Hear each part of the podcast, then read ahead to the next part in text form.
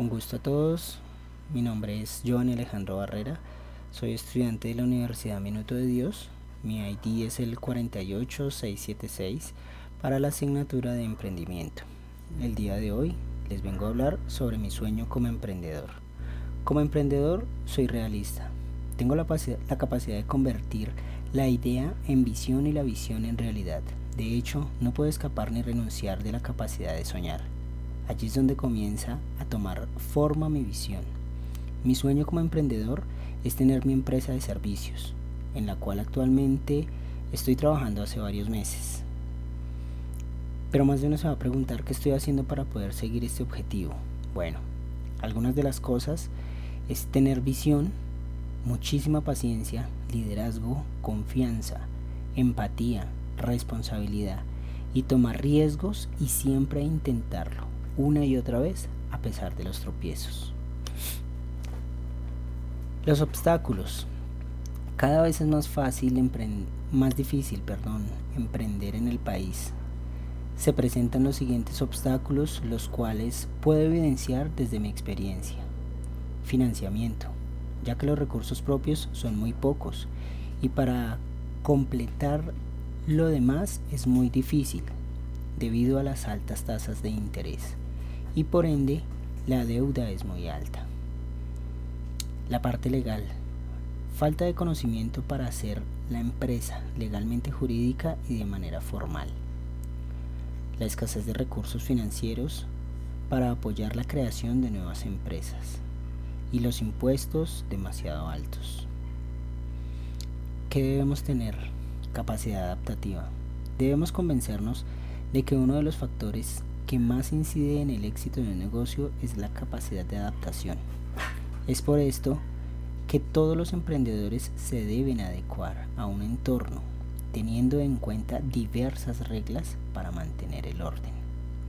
Debemos tener en cuenta las siguientes habilidades que se requieren.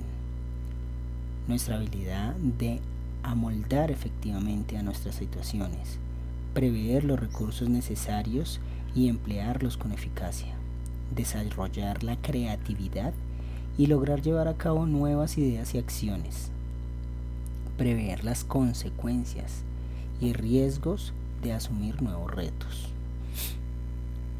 Como caso de fracaso, tenemos a Justo y Bueno.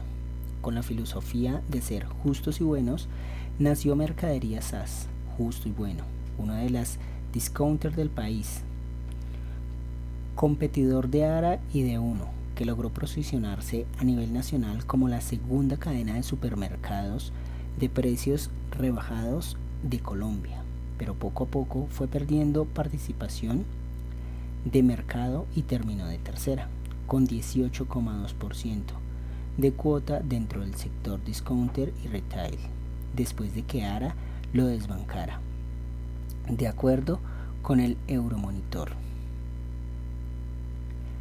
Hace años, exactamente en el 2015, fue fundada por Michelle Omni, quien también figura como la creadora de Tienda Sara, es decir, la jugada por la idea y también por la competencia.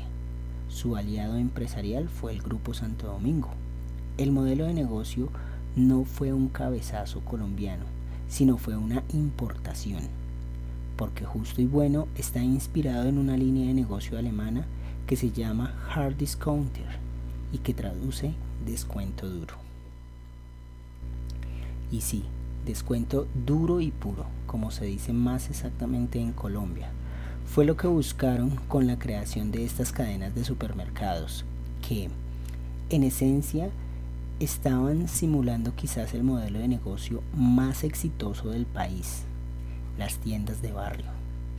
La primera tienda fue en el barrio Restrepo de Bogotá en febrero del 2016, pero para octubre de ese mismo año ya tenían 175 tiendas y 1.459 empleados, con una proyección de ventas de 35 mil millones. Todo un éxito. Sus secretos, trabajar de la mano con pequeños proveedores y arrendar todos sus locales la historia colombiana lo puede confirmar. Todos tienen un justo y bueno a la vuelta de la esquina. Pero todo lo que sube baja en algún momento.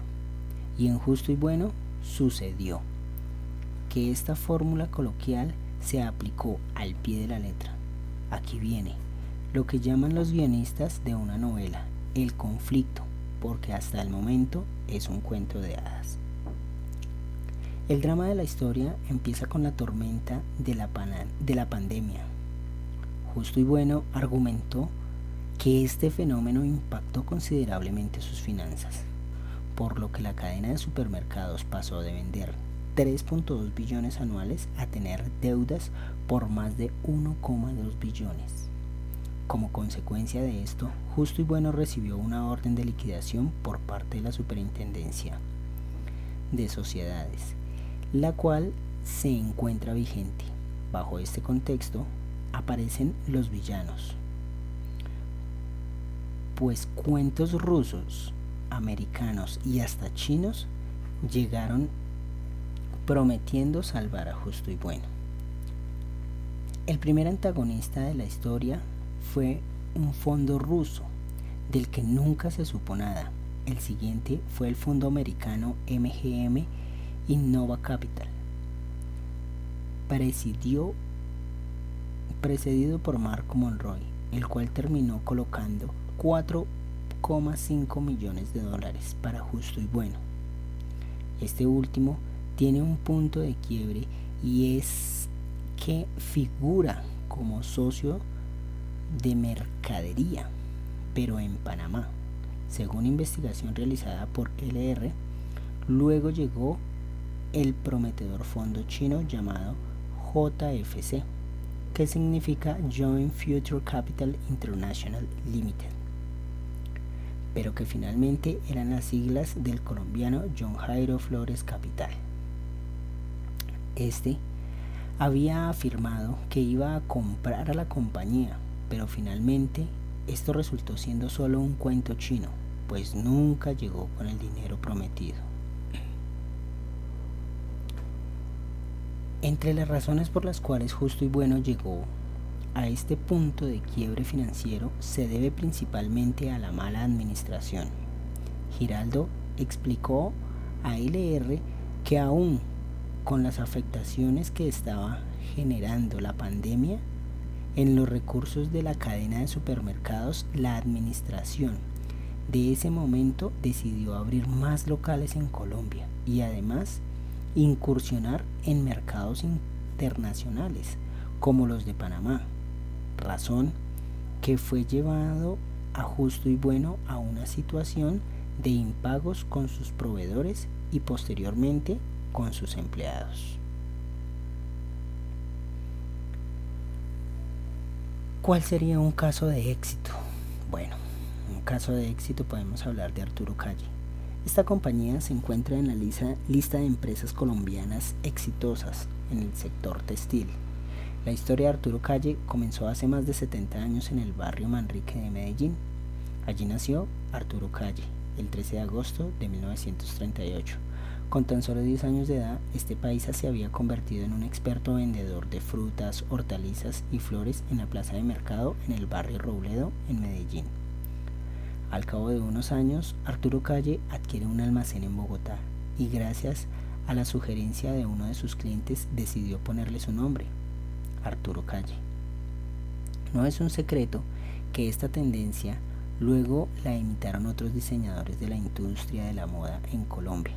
Lo cierto es que este hecho dio inicio oficial a una de las compañías más prósperas del país. El colombiano decidió fabricar directamente sus productos, forjando una alianza con empresas de manufactura y confección que evolucionaron y que en la actualidad son Co Tex, Frac y Baena Mora. Esta sinergia le ha permitido garantizar a sus clientes la mejor relación calidad-precio, características que suman a un buen servicio. Ha sido determinante para el éxito comercial de la firma. La marca de tradición y respaldo que ha vestido por medio siglo al hombre contemporáneo inicia su proceso de expansión y consolidación en otros países de la región. La fuerza de la marca radica en el vínculo emocional que ha sabido establecer con sus seguidores, que reconocen sus prendas y accesorios, calidad, moda y diversidad a precios justos. Muchas gracias.